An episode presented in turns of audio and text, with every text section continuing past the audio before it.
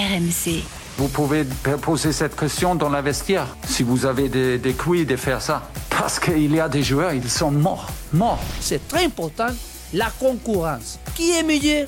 Qui est meilleur? C'était meilleur. Monsieur, vous êtes un con. After Paris. Nicolas Jamin.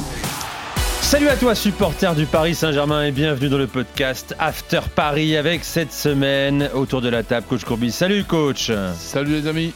Et Jimmy Brown, salut Jimmy. Salut Nico, salut Roland, bonjour à tous. Évidemment, on va revenir ensemble sur la défaite du PSG à Milan et se poser cette question. Le PSG est-il trop prévisible?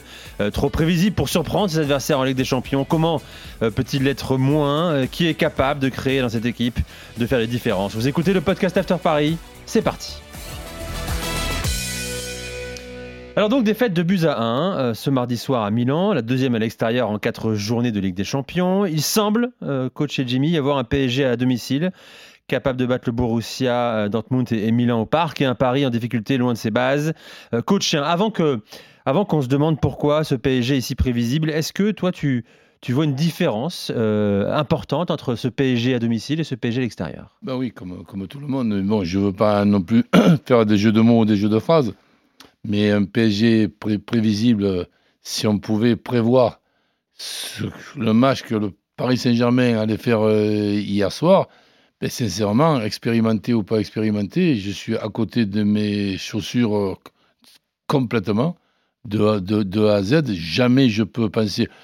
Une défaite, oui, ça, ça, ça, peut euh, arriver. Une défaite 4 à 1 comme, comme contre Newcastle, on avait allez, trouvé un petit peu certaines euh, erreurs. C'était le choix d'un système Mais, aussi. mais- mais- euh, mais celle, celle, celle d'hier, euh, autant du côté de Paris Saint-Germain que du côté de, de Milan. Parce que le Milan que j'ai vu, le Milan qui vient de perdre contre Udinese, le Milan que j'ai vu il y, a, il y a 15 jours, et le Milan d'hier soir, à l'image de, de, de Léao, ben ça non plus, c'est pas prévisible pour, euh, pour moi. Après, arriver à trouver les, les solutions, ça serait pré- prétentieux, mais on peut arriver à donner un, avis. Que Ougarté soit aussi mauvais qu'hi- qu'hier et qu'on veuille me, parler du numéro 10 créateur qui, ma- qui manque, eh bien, j'a- j'a- j'accepte, ça me paraît euh, logique, mais avant de, parler du numéro 10 qui fait les passes à, à- Mbappé, parlons de Oug- Ougarté, qui, lui, pour moi, doit être la sentinelle devant deux arrières centraux qui sont les euh, moyens, euh, moyens, moyens bons. S'il y a un Ougarté qui leur, fait, qui leur file un coup de, un, un- coup de main. Et après, ben, attendons le retour de.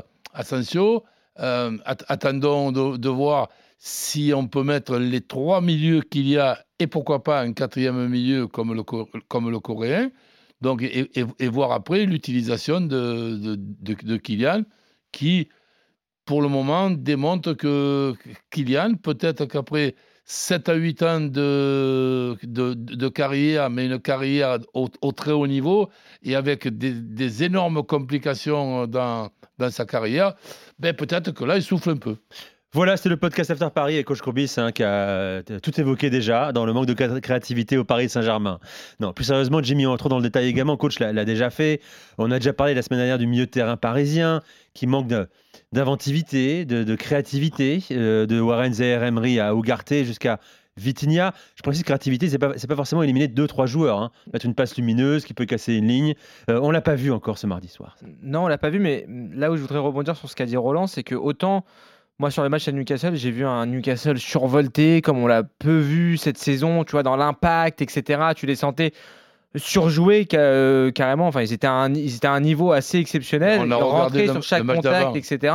Le match d'avant, Dortmund-Newcastle, qu'on a regardé pour, pour- pour voir un petit peu ce qui se passe dans la poule de, de Paris Saint-Germain. Il y avait une sacrée intensité Ah, dans ce ben match-là. oui, Mais- celui-là de match, il ressemblait pas à Milan-Paris Saint-Germain. Là où je veux en venir, Roland, c'est que le Milan hier, je, je te rejoins tout à fait. Léao, il fait un match exceptionnel. Au milieu de terrain, Loftus-Cheek qui revient de blessure, Ouais, qui était ouais, ouais. remplaçant du remplaçant Eh oui, à Chelsea pendant des années, qui a été trimballé de club en club. Il a été prêté à Crystal Palace notamment. Il a marché sur le milieu de terrain du PSG, Loftus-Cheek. Et c'est ça, et c'est ça qui m'inquiète en fait, c'est que hier, j'ai pas l'impression que le PSG a été battu par un Milan extraordinaire non plus. Ben non. Milan, voilà, Léao, il a fait ses deux, deux, trois accélérations. Effectivement, il a fait un match exceptionnel. Après, ils ont attendu. En deuxième période, euh, ils sont restés en euh, bloc bas. Ils ont, euh, sans trop de danger. J'ai l'impression que sur le match d'hier soir, Donnarumma fait un meilleur match que Maignan. Tu Ouais, vois il avait ouais. plus d'arrêts à faire, il était plus sollicité. Alors que, alors que j'ai pas. C'est ça qui est en fait inquiétant euh, au PSG, c'est que c'est deux visages complètement différents par rapport à ce qu'on avait vu au match aller, où il n'y avait pas match. Quand tu vois le match aller, tu te dis que ça va être une, une partie de plaisir hier soir, et ça n'a pas du tout été le cas. Surtout que le, le Milan, euh, dans cette période, dans le plus gagné depuis euh, ouais. ils perdent même euh, Contre pour, Odine. pour, euh, diminuer leur confiance contre Udinese. C'est- c'est- sincèrement, là, c'était euh, une, une énorme surprise. Eh ben, c'est le football qui nous en réserve. Celle-là, elle est désagréable pour, pour les supporters de Paris Saint-Germain. Ça, c'est. Un PSG trop prévisible, sans autre solution. En tout cas, on l'a vu. La deuxième période aurait pu durer des heures sans que le PSG marque, peut-être. Euh, et pourtant, c'est l'enjeu hein, que s'est fixé Lucien Riquet. Euh, L'imprévisibilité. Écoutez ce qu'il disait la semaine dernière, avant la réception de Montpellier. Nous voulons un PSG imprévisible pour l'équipe adverse, mais qui réalise des choses que nous avons prévues. Il faut générer de l'incertitude chez l'adversaire sans en causer chez nous. Y cero incertidumbre para nosotros. En ese proceso y en ese desarrollo aparecen Dans ce process, il peut parfois y avoir los que 4 tengan que ou 5 aparecer. attaquants. En fonction des En moments, nous pouvons évoluer parfois en de nuevo 4-3-3, el 4-3-3, o 3-4-3, el 4-2-4 3-4-3, ou 4-2-3 notamment. eh, 2-3-1 o lo que queramos y necesitemos para desarrollar lo que buscamos. L'idée et celle de mon staff est qu'avec la même équipe, le PSG possède des solutions infinies en attaque et soit même imprévisible pour l'adversaire. Cela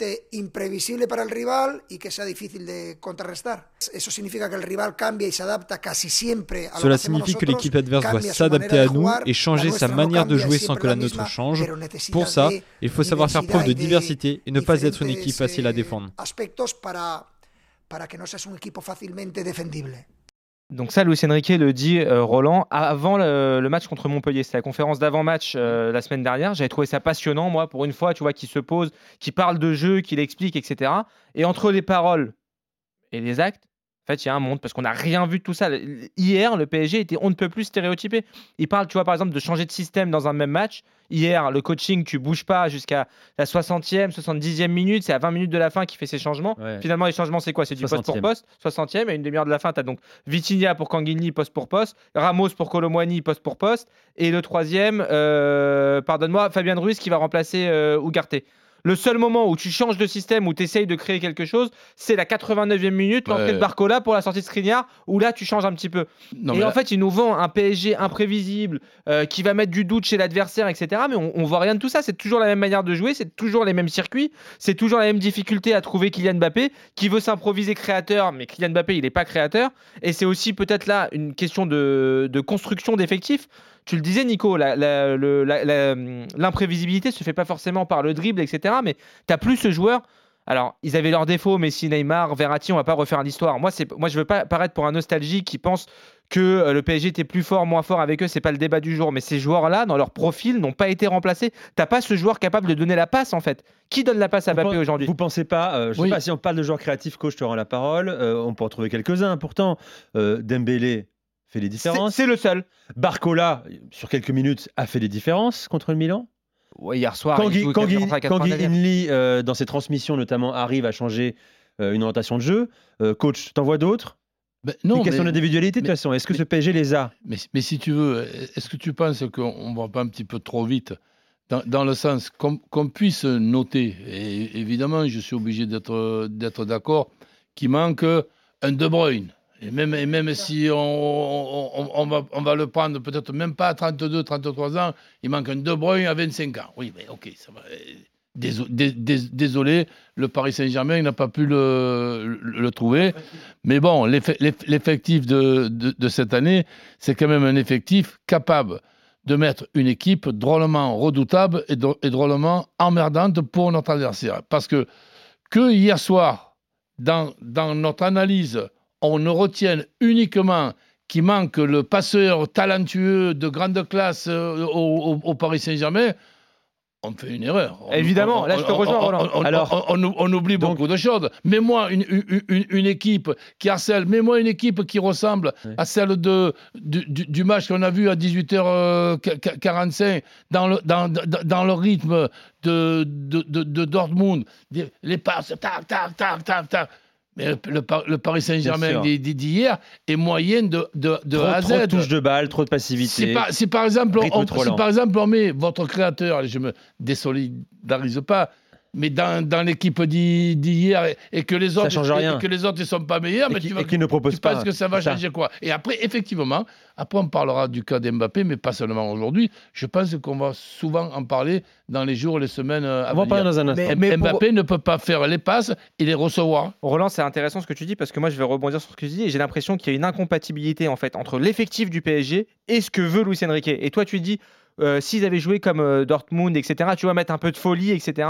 Sur la, la conférence de presse d'après-match, c'est ce que Luis Enrique a reproché à ses joueurs sur la première période. Tu sais où ils sont quand même mieux. Ouais, il dit moi je veux pas. Ils sont pas mal. Il, il- il dit euh, on est d'accord. Ils font une meilleure première période Ouais. qu'une deuxième. Et Ah lui, ben, 100 fois. et lui, en conférence de presse d'après-match, il te dit non, en première période, ça ressemblait trop à un match de tennis. Ça allait bam bam d'un côté à l'autre, etc. Mais moi, j'ai l'impression qu'il a une équipe pour jouer en transition. Il a des joueurs, il a des avions devant, Bappé, Dembélé, Colomwani qui est bon en, en prise de profondeur, etc. Mais lui, il ne veut pas ça. Lui, il veut une équipe en contrôle qui multiplie les passes, qui repasse par derrière, qui garde le contrôle du jeu, qui se sert de Colomwani comme d'un pivot, comme d'un mec qui va faire des remises, etc. Alors que Colomwani, on voit bien qu'il n'est pas à l'aise dans ce système-là.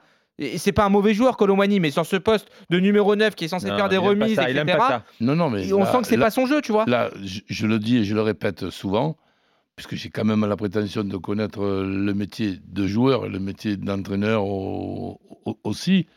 Ben, des fois, on est inspiré, des fois, on n'est pas inspiré. Hier, dans l'effectif de, de Paris Saint-Germain, dans l'utilisation de, cette, de cet effectif par rapport à ce que le Paris Saint-Germain avait comme adversaire euh, le, le- le Milan, oui, on savait que ça allait être difficile, qu'il allait y avoir l'ambiance, qu'il allait y avoir contre Donnarumma, tout ça. Mais Enrique, hier soir, à l'image de Paris Saint-Germain, est pas bon non plus. Donc après, bon, ben, ça, peut, ça, peut arriver au Alors- me- ça peut arriver au meilleur, la preuve. Mais c'est ce qui inquiète un petit peu, en fait, c'est que tu as l'impression que lui, et tu le vois hier euh, sur, la, vingt- sur les 20-25 dernières minutes, tu avais l'impression de voir l'Espagne à la Coupe du Monde. Tu vois, où ça, où ça tourne autour de la surface de réparation, je te la mets, tu me la remets. ça peut durer des heures. Et, et en fait, il ne veut pas, lui te le dit clairement en conférence de presse, il ne veut pas d'une équipe qui joue la transition, qui va vite devant, qui explose en trois passes. Il, il a, il a pas envie de ça. Il a envie d'une équipe qui est en contrôle. Alors c'est un process, lui il t'explique, et peut-être a raison d'ailleurs, moi je vais pas, je- je- j'ai pas la légitimité de remettre en cause ce que, ce que fait ou ne fait pas Luis Enrique. Lui il t'explique qu'il est au début d'un processus, que pour l'instant ils n'ont pas encore acquis. Écoute, je, je veux dire ce qu'il a dit précisément mot pour mot. Il dit l'équipe fait des choses très bien, mais est encore dans une phase initiale. On est encore dans un processus de synergie pour voir quels joueurs s'entendent le mieux.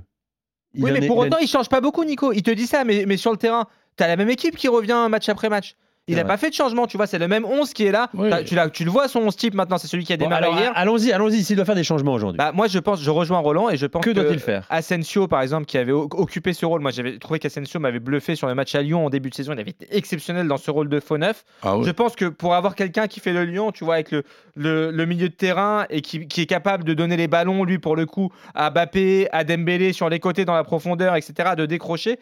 Asensio, dans ce rôle-là, il peut faire, il peut faire beaucoup de Ouais, bien. Mais ça implique, pas- Roland, pardon, mais de mettre 90 millions Colomwani, 80 millions oui, mais- Ramos sur le banc de touche. Là, il va falloir avoir le courage de, de- de faire ça aussi. Vois. déjà, quand tu as le courage de, de les acheter tous les deux, 80 machins, mais etc., tu peux pas avoir le courage de les utiliser comme tu veux. hein.